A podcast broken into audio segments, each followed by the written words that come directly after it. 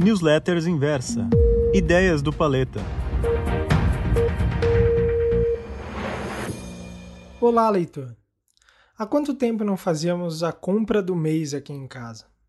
A quarentena nos forçou a adaptação e nos primeiros meses de clausura vimos de tudo, inclusive uma corrida por papel higiênico. A pandemia trouxe momentos de reflexão e memórias de uma época em que outro vírus circulava entre nós a inflação. Diante do risco de ver o dinheiro virar pó, era comum entre as décadas de 80 e 90 que as pessoas corressem aos supermercados logo após o pagamento, usualmente no começo e no meio do mês, para evitar pagar na banana o quilo da carne. E mesmo com a quebra da memória inflacionária, com o sucesso da implementação do Plano Real em 94, por muito tempo as práticas de consumo permaneceram no inconsciente popular. Claro que, com o passar do tempo e com a presença cada vez menos frequente dos remarcadores de preço nos corredores dos supermercados, as pessoas se adaptaram à nova realidade. Bendita seja nessa nossa capacidade de adaptação. Esse fenômeno explica, inclusive, o fato de o Brasil formar excelentes economistas. Na tentativa de conter o bafo do dragão, que corroía as entranhas da economia nacional, tentamos de tudo, do congelamento de preço ao confisco da poupança. Pergunte lá fora e ouvirá apenas hipóteses acadêmicas. Sem margem para comparação, as memórias dos velhos hábitos não trazem qualquer ligação com o presente, mas ainda assim abrem espaço para reflexão. A inflação é silenciosa e tão difícil de domar quanto um touro. Assegurar a estabilidade do poder de compra da moeda e um sistema financeiro sólido e eficiente Antes ancorada logo abaixo do símbolo do Banco Central do Brasil, a missão que sempre fora destacada dentro do seu site foi reduzida ao rodapé em sua última reformulação. Sinal claro, na minha opinião, de que os tempos são outros. Como os livros de Dan Brown bem me ensinaram, a resposta está sempre nos mínimos detalhes.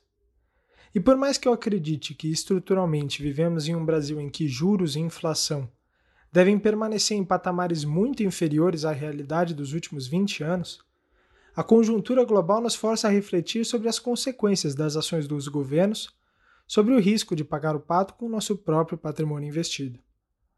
Claro que eu concordo com os avanços da globalização e da tecnologia, que criaram um ambiente propício para a queda da inflação em todo o mundo. Mas a grande incógnita para mim reside, nesse momento, nos desafios que a necessidade de forte intervenção dos governos nas economias nos impuseram, assim como no conflituoso processo de transição de hegemonia econômica dos Estados Unidos para a China. Após anos de injeção de dinheiro nas economias, desde a crise de 2008, os desafios que surgiram com 2020 trouxeram à tona a discussão quanto à capacidade dos países continuarem crescendo, dando estímulos fiscais.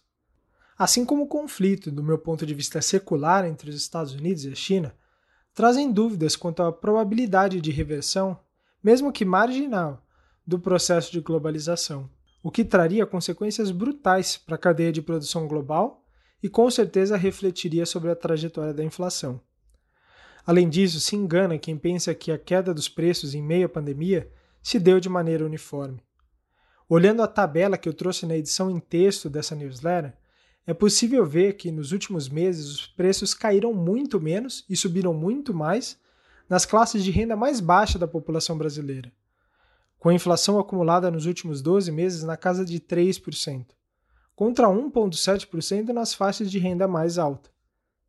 Isso significa, virtualmente, que uma retomada mais forte da economia nos próximos anos provocaria uma retomada mais forte dos preços nas classes mais elevadas elevando assim rapidamente os índices amplos, como o IPCA, por exemplo.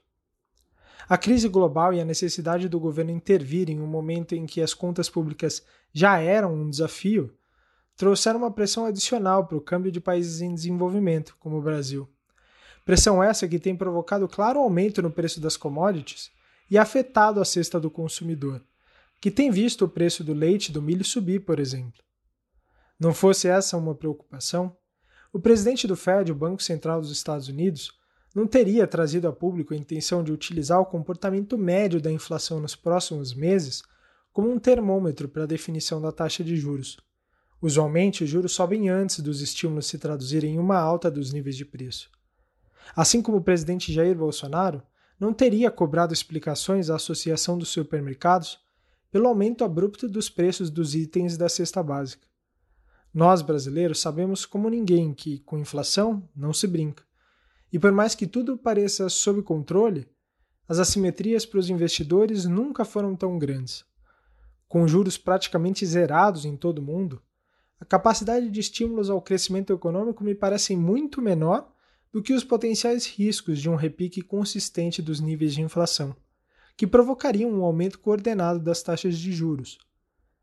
É por isso que eu tenho sugerido aos meus seguidores que considerem incluir em seu portfólio um pouco de ouro e ativos reais, como ações de empresas com forte capacidade de repasse de preços. Gosto das transmissoras de energia elétrica, por exemplo, por terem correção monetária prescrita junto ao regulador, e também alguns bons fundos imobiliários.